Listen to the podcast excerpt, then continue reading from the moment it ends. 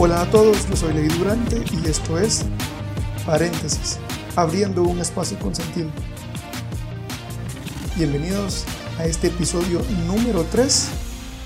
El día de hoy vamos a hablar acerca de la importancia de restar en lugar de sumar.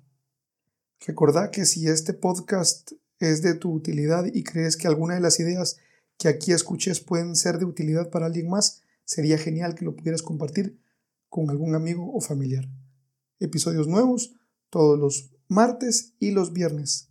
Recuerda también que me puedes encontrar en Instagram como arroba espacio paréntesis y que este podcast está disponible en Spotify, Apple Podcast, Deezer y en casi todas las plataformas disponibles para escuchar podcast. Así es de que empecemos con la importancia de restar en lugar de sumar. Hace unos años visité la oficina de unos amigos. Cuando llegué al lugar me di cuenta que todos hablaban del mismo tema. Uno a uno enseñaba desde su celular las fotos de la última salida en bicicleta que habían tenido. Mi amigo me invitó a salir con ellos el siguiente domingo. Me emocioné, pero le dije que lo sentía pues no tenía una bicicleta.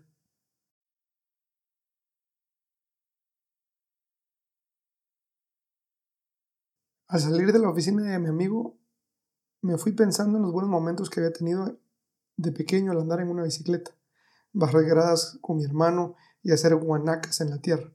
Así que se me metió la idea en la cabeza que necesitaba una bicicleta. Pero no una sencilla, sino una como la de mi amigo, una bicicleta de montaña. Todavía no sabía lo caras que podían llegar a ser.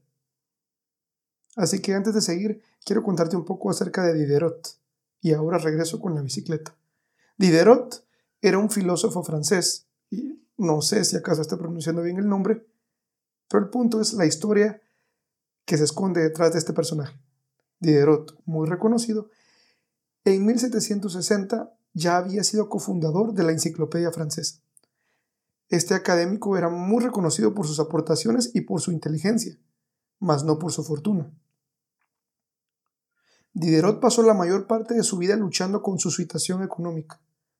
La pobreza en que vivía era evidente para todos. Sin embargo, en 1765, Catalina la Grande, emperadora de Rusia, escuchó que su amigo Diderot se encontraba en una crisis financiera. Así que se ofreció a comprar su biblioteca personal por mil libras, que vendrían siendo unos 50 mil dólares al día de hoy. De pronto los problemas de Diderot se esfumaron. Como es de imaginarse, nuestro amigo, con dinero suficiente para gastar, decidió que quería una túnica nueva, pues la que tenía ya era muy vieja. La túnica que se compró era bella, y al poco tiempo Diderot se dio cuenta que el resto de su ropa desentonaba con aquella hermosa pieza. Asimismo, el mobiliario humilde de su casa, los sillones de su sala, la mesa donde comía.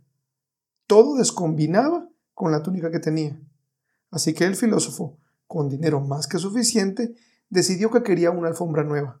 Llenó su casa de esculturas y de pinturas, y así fue como empezó la bola de nieve, una compra tras otra. Muy similar a lo que me sucedió con la bicicleta. Fui y la compré. Compré una bicicleta de montaña regular. Pero no solo eso, sino que ahora que tenía una bicicleta nueva, tenía que cuidar de ella, pero también de mí. Así es que compré un casco. Nadie se quiere abrir la cabeza y hubiera sido muy imprudente de mi parte salir a bicicletear sin un casco. Pero ya que estaba ahí, decidí comprar también una pantaloneta con esponja para poder usar la bicicleta por largas distancias. Tiempo después me di cuenta que era muy peligroso andar de noche sin luces, así que también fue por unas luces traseras y, por qué no, también por unas delanteras. Aproveché también a comprar un rompevientos y una camisa especial para la bicicleta, la cual no está de más decir que solo he utilizado una vez. Lo que estoy tratando de decir es que fui a la tienda por una bicicleta y al final me di cuenta que necesitaba más cosas para la bicicleta que en un principio no tenía y por ende ahora tenía que tener los accesorios necesarios para la misma. Efecto Diderot, así se llama, y todos lo hemos experimentado.